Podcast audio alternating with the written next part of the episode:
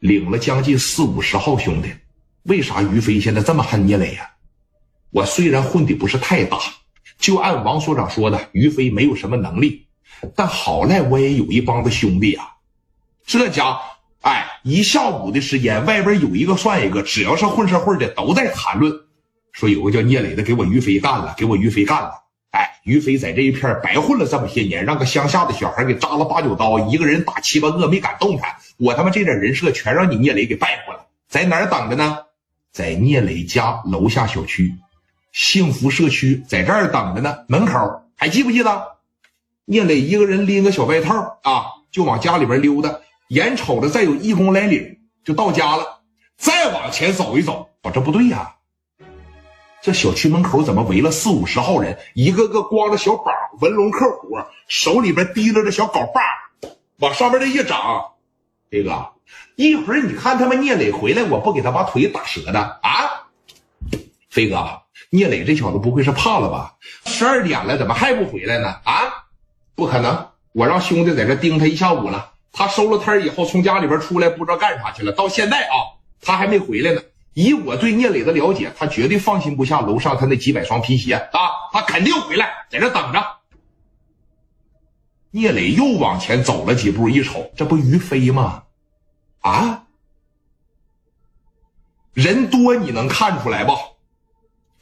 那小砍刀就在手里边，你能不能看出来？那小镐把在这拎着，你能不能看出来？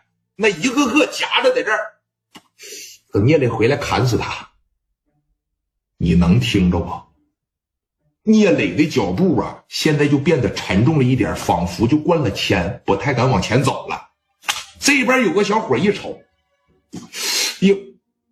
来了，来了，啊，在这儿呢！所有的人全看向了聂磊。现在你就想跑都跑不了了。于飞的小膀一抱，看着没？这小子吓得不敢过来了，去给他拎过来啊！拎过来，上去了十多个。聂磊呀，就想起了王所长的那句话。于飞的事你得自个儿看着办，你逃避吗？你逃避，现在你可以掉头就跑。你跑得了十一，你跑不了十五，对吧？早晚你得面对，你得解决。那么作为一个男人，我想当老大，我想在这一片站起来，我就不能跑。聂磊当时迎着他们就上去了。把小外套扒着往地上一扔啊，迎着就上来了。这边一瞅聂磊来了，那十多个掉头就回去了，全在这抱着把，小镐把在手里边拎着啊，小钢管啥的，四五十号人嘎巴给聂磊就围中间了。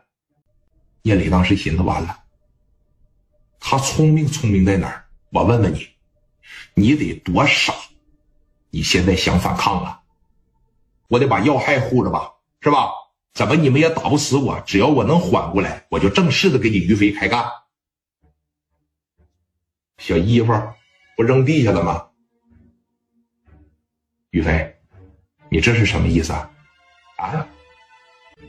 给小三扎了八九刀，这事就拉倒了？啊？想踩着我当老大呀？赶紧来，差太多了，知道吗？跪下。我在这一片混了六七年了，我积累的这点名声，让你俩小时就给我败坏完了。好大的胆，啪就给了聂磊个嘴巴子。聂磊这一次没有躲，也没有还手。你记得，越还手打你打的越厉害。毕竟四五十人，你能打过人家吗？啊！一个嘴巴子给聂磊就扇歪歪了。紧接着，聂磊这回来，拿着镐把朝着聂磊的肚子上，砰的一镐把。聂磊当时。就这没给聂磊打倒，紧接着后边朝着聂磊的肩膀上，啪又一镐把，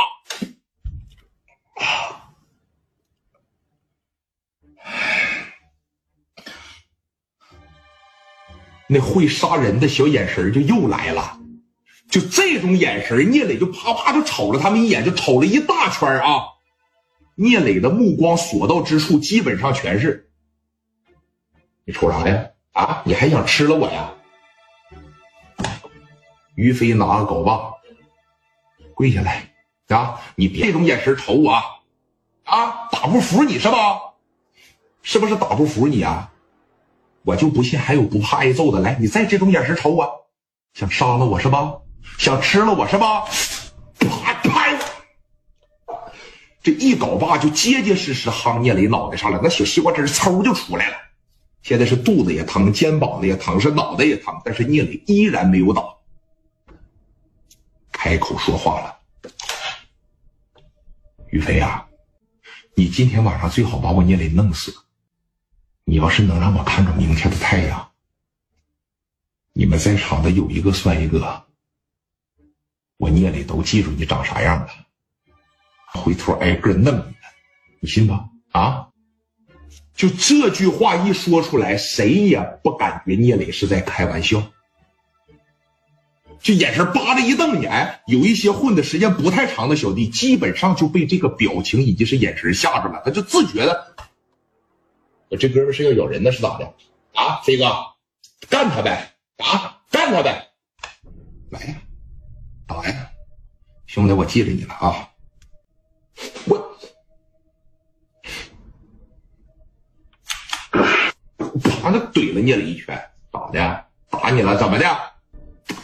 还说什么话呀？啊！打！这一说打，四五十个给聂磊往这一围。现在的聂磊就是俩俩手给脑袋一抱啊，你就来吧。自个儿你看，他选了个电线杆，后背往电线杆上一倚，后边是墙吧，往中间这夹缝里边这一倚，就保证啥？我后背别受伤就行。王所长不管，你看我今天打死你吧？啊！来，给我来，给我。啪啪就开打，那给聂磊往外揪，聂磊这俩手就死死的抱着这个电线杆他为啥不敢出来呀？一旦要是让人从把这个缝从这个缝里边把聂磊抠出来，要是往当街上一拎，聂磊就完了。